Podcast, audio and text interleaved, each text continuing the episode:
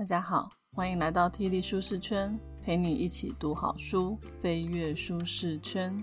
今天要跟各位介绍这本书，叫《别做热爱的事，要做真实的自己》。这本书呢，是由美国一位职业规划专家艾希利史塔尔所写的。艾希利呢，他拥有很棒的学历，他本来是一个知名广告公司的助理，但是后来靠着他与生俱来的能力，才二十四岁他就争取到五角大厦的情报相关工作。在五角大厦上班呢，是作者他梦寐以求的工作，因为他一直以来都是念政治、国际相关的科系，这是他从小到大的兴趣，也是热情所在。本来以为一切都是梦想实现，但过了一段时间之后呢，作者发现越来越不对劲，在那里工作让他感觉到非常的痛苦，于是他就开始思考，究竟做自己热爱的事情有什么问题？大家不都说做自己热爱的事，财富就自然而来吗？那为什么作者在财富还没有来到之前就已经痛苦不堪，想要赶快找个出口逃生呢？在谈作者职涯上的心路历程之前，我想带大家讨论一个问题，那就是你觉得在职涯的道路上，热情比较重要，还是能力比较重要？关于这个议题，我们在第四十四集《人生给的答案》这本书里面就有提到，这个世界上呢分成两派：梦想派跟能力派。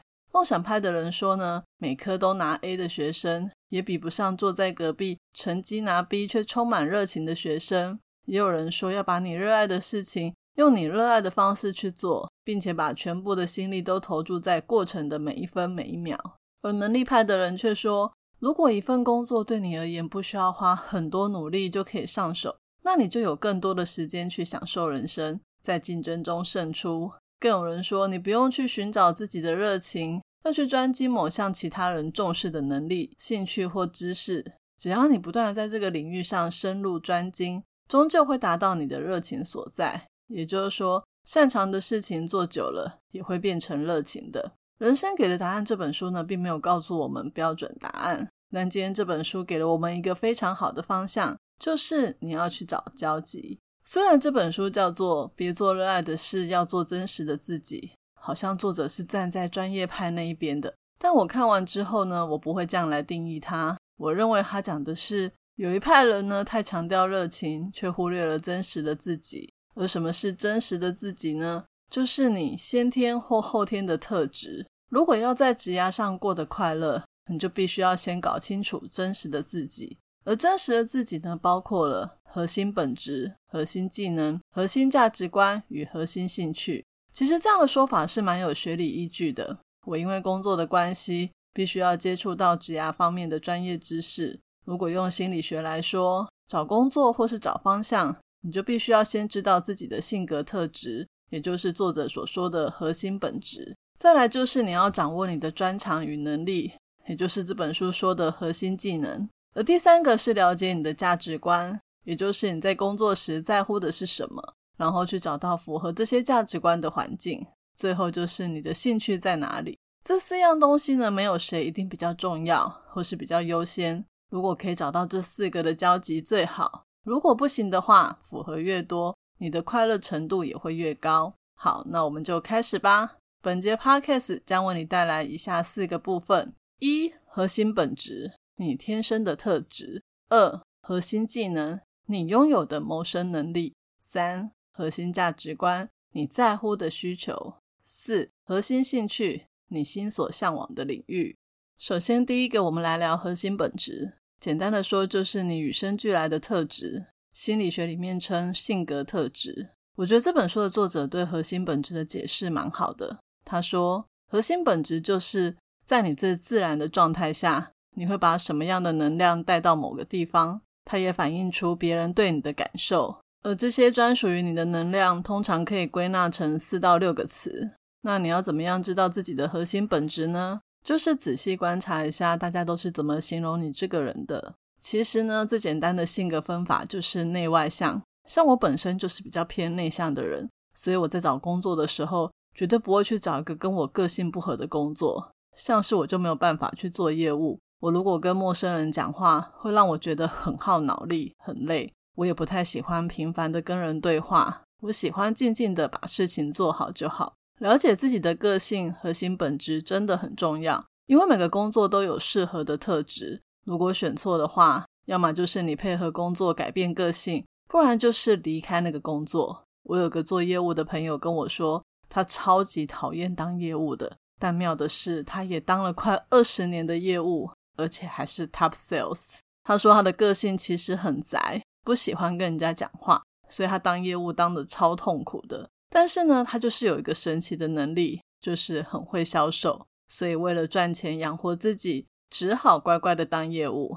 这种就是特质不合，但核心技能很厉害的状况。那核心技能，我们在下个部分再细谈。回到核心本质上，你要怎么样知道核心本质？有一种比较量化而且科学的方式，就是去做性格测验，不是那种坊间很轻松做的心理测验，而是有经过心理学家验证的性格测验。建议大家可以到一零四人力银行做职业适性测验，里面会告诉你你的核心本质是什么。那个测验还会依照你的核心本质。推荐适合你担任的工作，像我做出来就发现我超适合当产品企划人员的，而我现在的工作也是产品企划人员。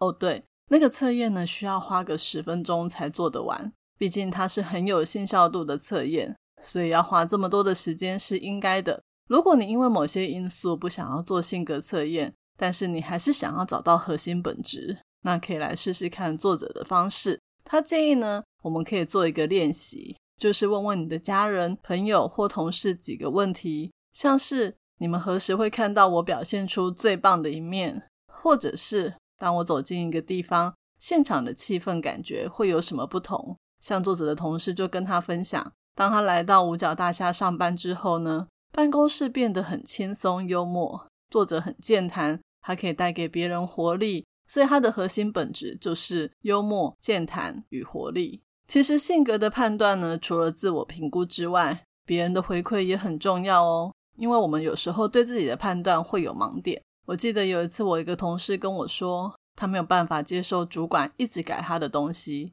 我就说，你为什么要这样想呢？主管可能就是需要这样子，他看到改过的东西之后，就会产生新灵感。为了让产品更好，会要求你一改再改是正常的啊。然后我同事就跟我说，你有没有发现？你之所以会被老板重用，就是因为你太听话了。他这么一说，我吓到。我一直以为自己是那种很独立自主、很有自己想法的新女性，没想到在他的眼里，我居然是超级听话的部属。我后来去看了一下我之前在一零四做的职业适性测验，发现天哪，我的顺从性果然超高的。但是呢，我想跟大家说的是，特质没有好坏，顺从性高。我们都会觉得好像这个人唯唯诺诺的，但是你也可以解释成这个人很好相处，愿意听从主管的意见做事。这种人通常主管都很爱吧。再讲一个核心本质，叫做企图心。大家觉得企图心高的人好不好？正常应该都会觉得很好吧。有企图心才会追求卓越，做什么工作都能成功。其实对企业来说，企图心太强不一定比较好哦。因为呢，职场的环境如果不容许这个人发挥，这个人就会很痛苦，处处碰壁，最后就是离职走人。我记得有一次，我跟我前公司的一个主管聊天，他就跟我说：“我现在都不用你们这种研究所刚毕业的人，太有主见想法了，什么事都想改变，我还不如找个稳定一点、乖乖的，能把事情做好的人就好了。”的确，数据也证实呢，企图心越高的人。在一家公司待越久的几率其实是越低的哦。所以呢，总归一句，大家一定要先了解自己的性格特质，也就是核心本质，然后再去找适合你的工作。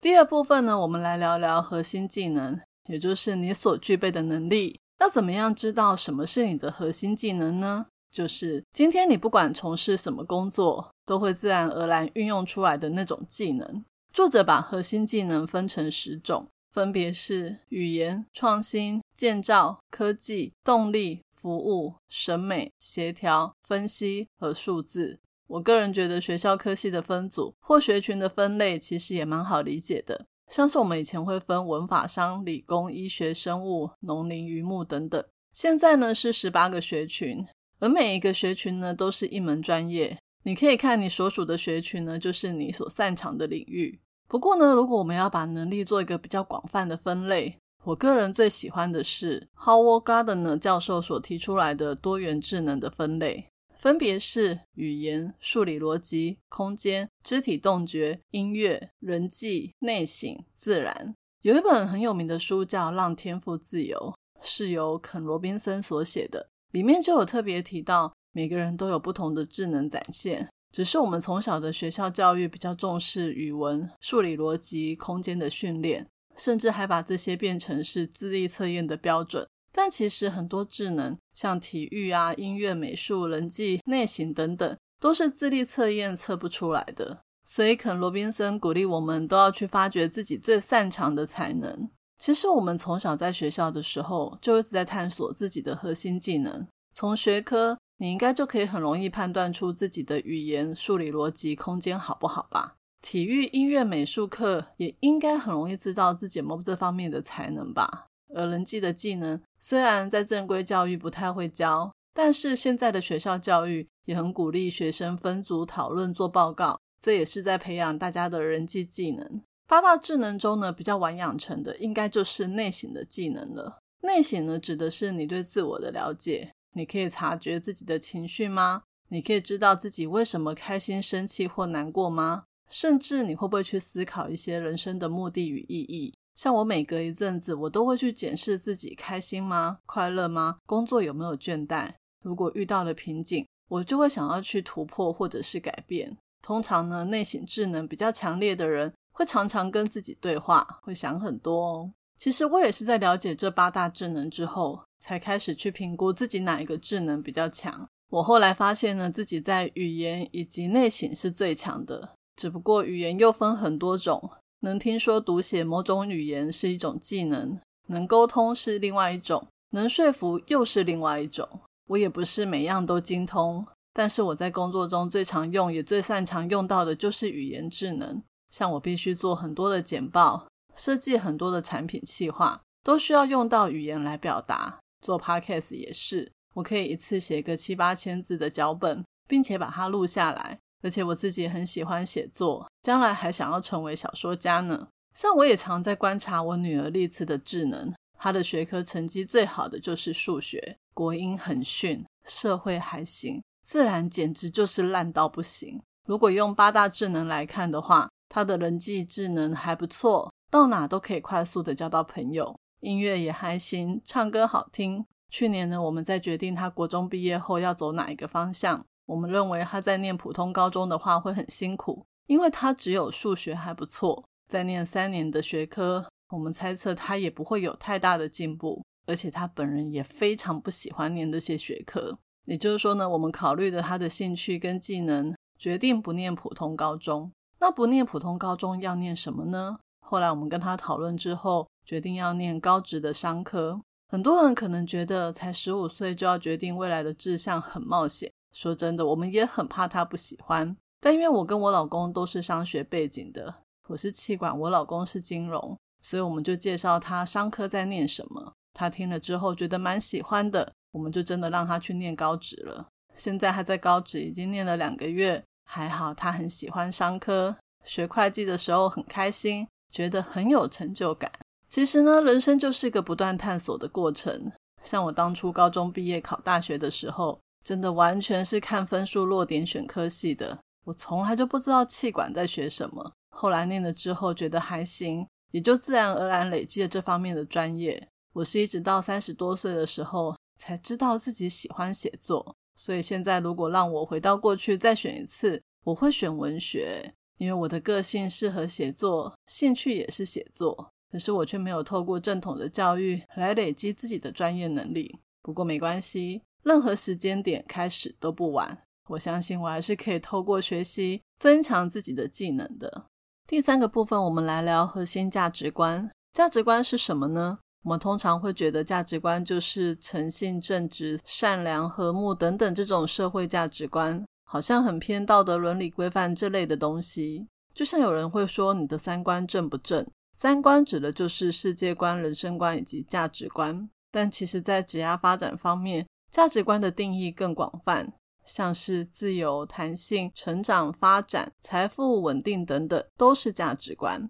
你也可以说价值观是你期望的工作氛围、环境或特色。例如，大家都会说我要找钱多事少、离家近、睡觉睡到自然醒的工作，而这个呢，就是在描绘价值观。只不过呢，价值观可是有优先顺序的哦。像是谁不喜欢钱多的工作？钱当然是越多越好啊。不过如果钱多到要你去做不道德的事，你会做吗？选择不做，就表示道德的价值观对你来说更胜于财富的价值观。而价值观呢，也会随着时代而改变哦。现在因为呢科技越来越便利，加上疫情时期的时候工作形态的改变。越来越多的人呢，不喜欢绑在企业的办公室里面上班，所以自由弹性这种价值观就越来越风行。很多人找工作会特别想要找可以在家上班、远距上班的工作，甚至呢，也越来越多人选择 Uber 外送这种工作，为的就是可以弹性安排使用自己的时间。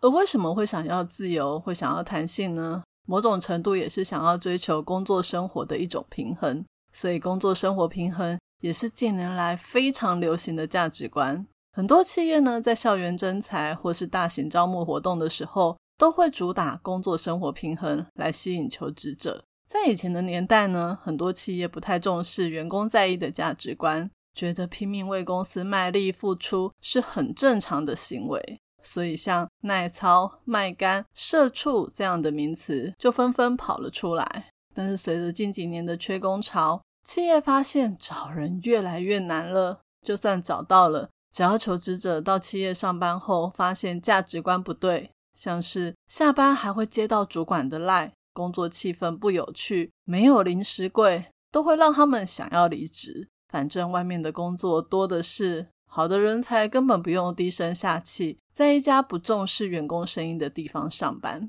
于是呢，在这个时代，不止企业要知道年轻人喜欢的价值观。还要塑造出足够吸引求职者的工作环境，才能够留得住人。那身为求职者的我们，也要知道自己的价值观是什么，这样子才能让你找到可以待得住、待得久的公司哦。价值观呢，在学理上的分类有非常多种。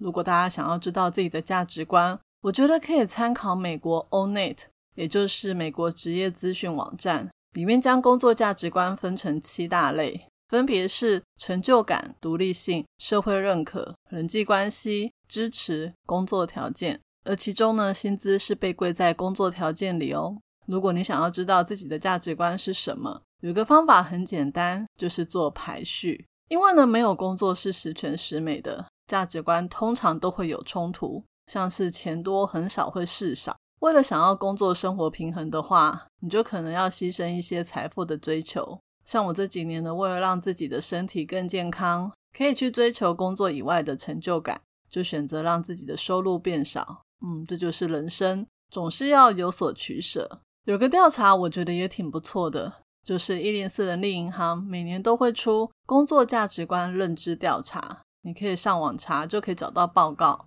在这个报告里，你可以了解时下的工作者最在意的价值观是什么，也可以顺便检视一下你自己的价值观。知道价值观真的很重要哦，而且价值观会随着你的年龄、环境、社会的变迁而改变。像是年轻人刚毕业的时候，可能比较在意的是工作有没有学习的机会；过几年结婚生小孩之后呢，就会在意工作能不能兼顾家庭。小孩在成长的阶段，你就会希望工作很稳定、很有保障，而且可以时常的晋升加薪，来保持家里的经济不予匮乏。等到孩子都大了，你在意的可能是能不能做一些自己想要做的事，而不是一直听命行事了。所以呢，你必须要每隔一段时间就检视自己的价值观有没有改变。通常呢，都是你工作不太开心，或者是觉得心灵很空虚、蜡烛两头烧的时候，就可以来思考这一件事。你可以问自己，当初你从事这个工作的时候，它能满足你哪些价值观？那你现在不开心，是因为工作变了，还是你的价值观变了？如果真的没有办法调试，或许寻找下一个更美好的工作也不错哦。我常都觉得工作一定要快乐，不然你的生活会很痛苦。你的心如果委屈了，不止身心灵会出状况，爱你的家人朋友也会很难受。所以，随时了解最真实的自我，真的超级重要的。最后一个部分，我们来聊兴趣与热情。兴趣与热情，我想不用多做解释，大家应该都知道吧？就是你喜欢的东西。这本书的书名叫《别做热爱的事，要做真实的自己》，感觉好像在贬低兴趣，抬高特质、能力跟价值观。但其实我觉得这只是为了让书名很耸动，吸引更多人买书的手法。事实上呢，作者并没有否定兴趣的重要性，他还是有一个章节专门在讲兴趣。只是呢，他想要提醒大家的是，只有兴趣不一定能够让你找到最理想的工作。他在书里面不断的提醒大家要搞清楚兴趣跟热情的不同。他提到，兴趣通常会耗尽，而热情却不会。热情呢，是存在你内心的深处，是一种更深层次的兴趣，它也代表着你真实自我的一部分。好，我们来看兴趣跟热情有什么不同。我想，应该很多人都很喜欢住饭店吧？但是，你会因为喜欢住饭店就去饭店工作吗？我有个朋友曾经因为喜欢做饭店，就选择了饭店工作。后来他做了一阵子之后，他就说他再也不要去饭店上班了，因为上下班都只能走后门，他觉得低人一等。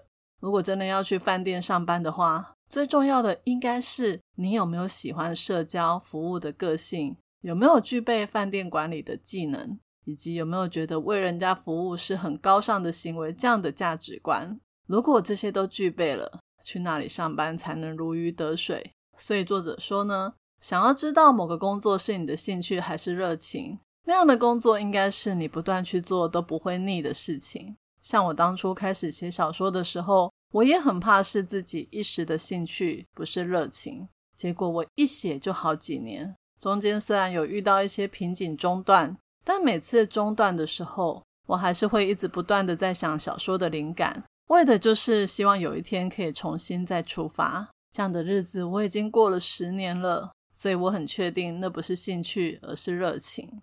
讲了真实自我的四个要素：核心本质、核心技能、核心价值观与核心兴趣。如果可以找到这四个核心自我都非常吻合的工作，当然是最好。但人生很少这么如意。就以我现在的工作产品企划来说，我的个性、能力、价值观都很吻合。可是我就是没有很喜欢，不过我还是得做，因为总是要养家活口。而我最喜欢的写作呢，是四个里面只有能力还不到位，所以也做不了。如果专心去当作家，我们全家都要喝西北风了。不过呢，人生有这样的不完美，我们才有努力的目标。我还是会每天很认真的从事产品企划的工作，有钱把肚子填饱之后，我再拿这些钱去学习写作的技能。拿空闲的时间去写作，就算我知道我可能不会成为很厉害的作家，那也没关系，至少我有在做自己喜欢的事情，这样子不是也就让四个真实的自我都得到了满足了吗？